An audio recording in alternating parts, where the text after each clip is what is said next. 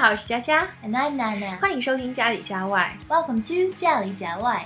今天我们要继续俚语系列，聊聊跟蔬菜有关的俚语。好，嗯、西方人最喜欢的蔬菜应该是土豆吧？嗯、y e s potatoes are tasty, and you can cook them in many different ways. 所以 potato 有的时候也指人。 Yes, such as big potato or small potato. Sometimes students like to say, "He's such a small potato, just having fun." 对，big potato 是指大人物，small potato 是小人物。我很熟悉的是 hot potato，跟中国的表达很像，我们也会说烫手的山芋。英文呢也是指麻烦事儿。 Ah, it's the same as the Chinese expression. 哎，最近不是特流行那个北京摊吗？我觉得用 couch potato 更合适。哎， Ah, the phrase came from the 1990s. We like to say couch instead of sofa. It refers to a person who likes to stay on the couch and watch TV all the time.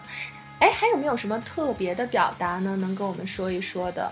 Hmm, with the popularity of computers, there's a new word that's come up mouse potato.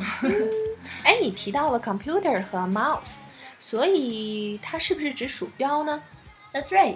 啊，哎，还有一个蔬菜你应该特别爱吃，beans。 Mm, that's true. There are many slang words about beans. For example, use your bean, man. 嗯，动动脑子。 Or he's such a bean brain. 哦，bean 还有白痴、笨蛋的意思。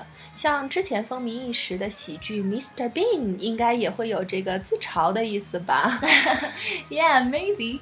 Pea brained also has the same meaning. 嗯，所以 pea brained 也是笨蛋的意思喽。 Mm, that's right. 好啦，今天我们跟大家分享了有关蔬菜的俚语，那有什么有意思的俚语就给我们留言吧。 We'd love to discuss them with you. 那今天的节目就到这里，喜欢就关注家里家外吧。 See you next time.